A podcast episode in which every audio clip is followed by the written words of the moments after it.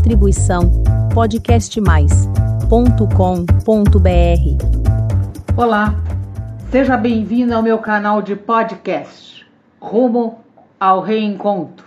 Eu sou Tereza Faria Lima e hoje refletiremos sobre um herege no poder.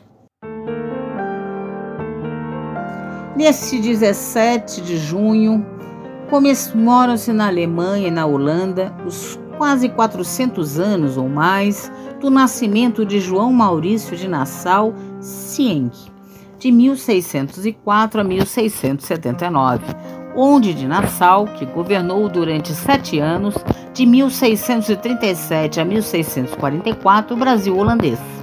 Não era fácil a tarefa os problemas enfrentados pelos holandeses no Nordeste eram muito mais complexos do que, por exemplo, os que os franceses tiveram que resolver no Rio de Janeiro ou no Maranhão.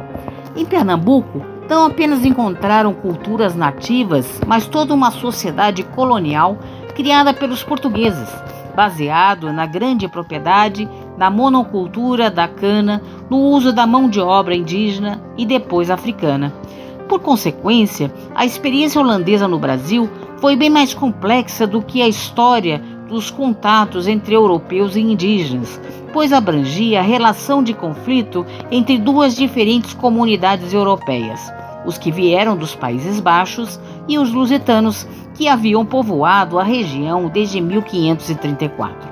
Além disso, os holandeses trouxeram consigo ingleses, franceses, alemães e escoceses, como soldados, comerciantes e administradores, para não falar na numerosa e influente comunidade judaica de ascendência portuguesa, cujos pais haviam emigrado de Portugal para Amsterdã em final do século XVI, em busca de segurança e liberdade.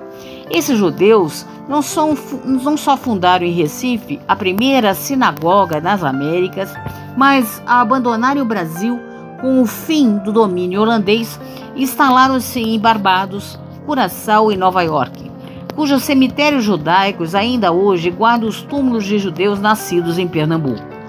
Apesar de serem herdeiros do mesmo legado cristão e ocidental, neerlandeses e portugueses tiveram de se ajuntar, ajustar às realidades do antagonismo entre calvinistas e católicos, tão duro num século como o XVII, conhecido por suas amargas lutas religiosas.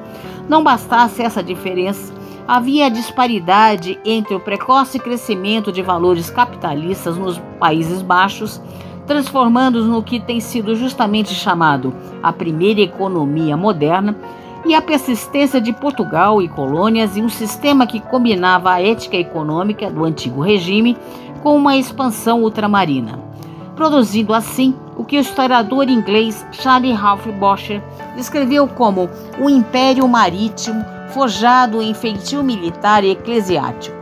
Por fim, as fortunas nacionais dos Países Baixos e de Portugal não podiam ser mais diversas. Enquanto os holandeses viviam seu século de ouro, os portugueses estavam às voltas com a prolongada crise de união da dinastia e a guerra de independência contra a Espanha e através dos oceanos na Ásia e na África, com a crescente concorrência comercial por parte de holandeses e ingleses. O governo de Nassau foi é, a pré-amar do que Gilberto Freire chamou o primeiro grande contato com o, com, com o mundo, com a Europa Nova, burguesa e industrial, que tivera a colônia portuguesa da América. Abandonando Olinda, os batavos, habitantes da Batávia, depois nomeada Holanda, ergueram Recife, pontes, palácios, observatórios, jardim botânico e zoológico. Para Joaquim Nabuco, os holandeses trouxeram para esse país num tempo em que eles não floresciam aqui. Dois grandes princípios modernos de liberdade, de consciência e de comércio. Nassau compreendeu que a estabilidade da conquista dependeria de transformar comunidades tão diversas no que ele, ele mesmo chama de um só povo. E fez o que pôde para desenvolver um clima de tolerância religiosa a despeito das pressões do clero calvinista. O outro pilar de sua política foi a liberdade de comércio. A Companhia das Índias Ocidentais constituíam um monopólio comercial e Nassau teve de lutar com o apoio dos negociantes de Amsterdã para limitá-lo ao tráfico de escravos, de pau-brasil e de munições, liberando, liberando o açúcar, principal negócio colonial, a todos os neozelandeses e aos estrangeiros, tendo em vista que esses, como os acionistas da Companhia das Índias, podiam comercializar com o Brasil holandês. Mas Nassau é sobretudo lembrado pelo seu patrocínio às artes e à ciência. Graças a ele, os naturalistas George Marcgraf e William Piso realizaram as investigações que levaram à publicação da História Naturalis Brasilae em 1648 e a primeira observação de uma eclipse solar nas Américas. Também trouxe consigo, remunerando-os de seu próprio bolso Albert Eckhold e Franz Bosch, que, juntamente com Zacarias Wagner, pintaram pela primeira vez a paisagem brasileira e os tipos humanos que povoavam. Ele não resistiu em especial ao seu gosto pela arquitetura, pela jardinagem e pelo planejamento urbano. Com seus recursos, edificou é, residências rural construída no atual bairro, bairro das Graças, em Recife, além dos palácios da Boa Vista e de Friburgo. Esse último, uma adaptação da arquitetura paladiana, estilo arquitetônico inaugurado na Renascença italiana. As condições tropicais. Condições que Conde Holandês apreciou a ponto de, ao retornar à Europa, dormir em rede, ao menos quando era acometido por seus problemas renais. Manuel Calado do Salvador um frade português que conviveu com Nassau, descreveu nos seus afazeres diários, como por exemplo na construção de Mauristart, cidade Maurícia, atuais bairros de Santo Antônio e São José, no centro de Recife. Para afervorar os moradores a fazerem casas, ele mesmo, com muita curiosidade, lhe anda, andava deitado, lançando as medidas e endireitando as ruas, para ficar o povoado mais vistoso.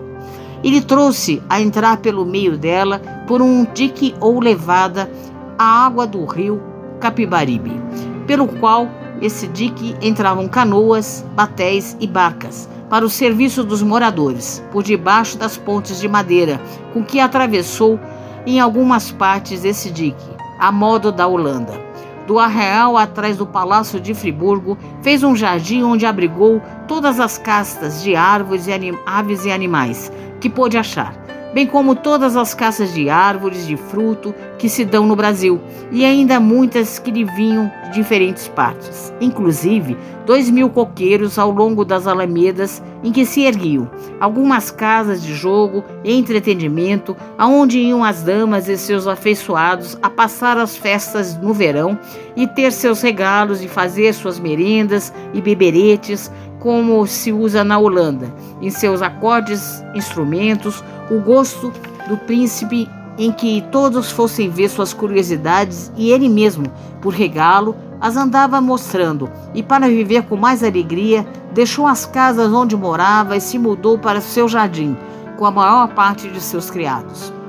Nassau viria a perder ainda no Brasil, e antes da insurreição luso-brasileira, que agudamente previu desde 1642 a ilusão de que o governo de uma companhia de comércio pudesse reconciliar definitivamente o domínio holandês com o luso brasileiro, que encaravam invariavelmente suas relações com os neerlandeses sob as lentes de uma incompatibilidade radical, que hoje diríamos cultural, resistindo tenazmente por preservar a fé católica, o sentimento nacional português e a fidelidade monárquica, diante da convivência com hereges ou não católicos, estrangeiros, que eram também gente com reputação de costumes devassos e homens sem rei, pois as províncias unidas dos Países Baixos viviam sobre regime republicano.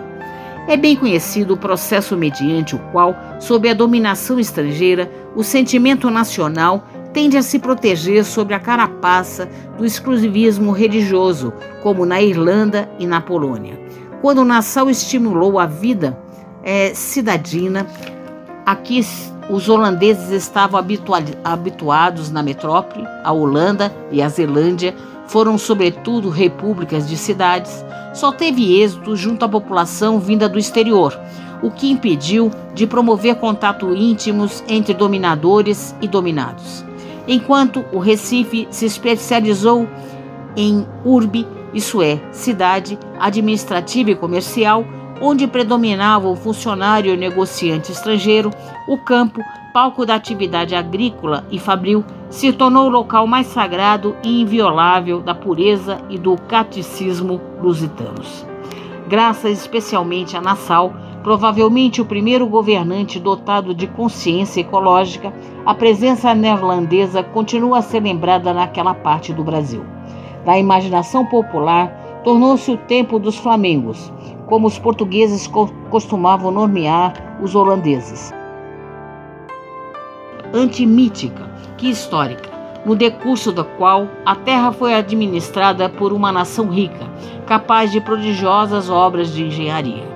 Um viajante francês, no começo do século XIX, observou que a memória de Nassau ainda era reverenciada e que cada vez que encontramos alguma construção importante, somos informados de que foi edificada pelos holandeses.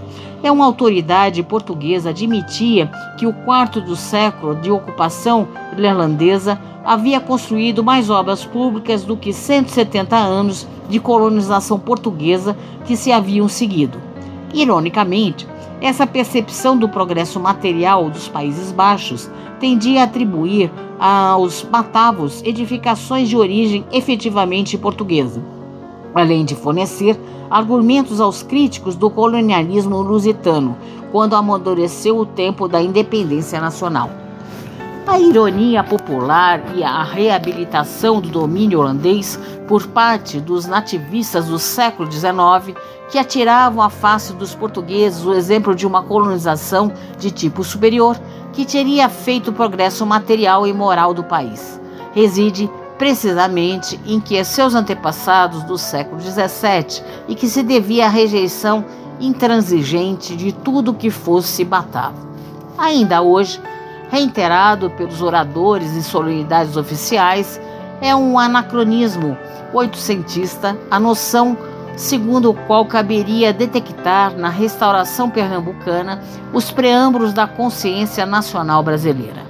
Na medida em que o movimento constituiu uma manifestação de consciência nacional, da qual é difícil separar o que foi especificamente nacional do que foi propriamente religioso. A restauração pernambucana foi antes uma, uma reação da consciência portuguesa dos colônios do Nordeste reativada pela presença estrangeira de hereges e pela recente independência readquirida pelo reino frente a Castela. Só a partir do retorno da suzerania, domínio político lusitano, é que se passou a interpretar o episódio de modo diferente, e assim mesmo, não em termos de sentimento nacional, mas local. Boas reflexões. Essa foi a minha mensagem de hoje. Obrigada por ouvir. E caso queira receber o aviso dos novos episódios publicados do Rumo ao Reencontro, deixe o seu e-mail em meu canal de podcast. Até breve. Distribuição podcastmais.com.br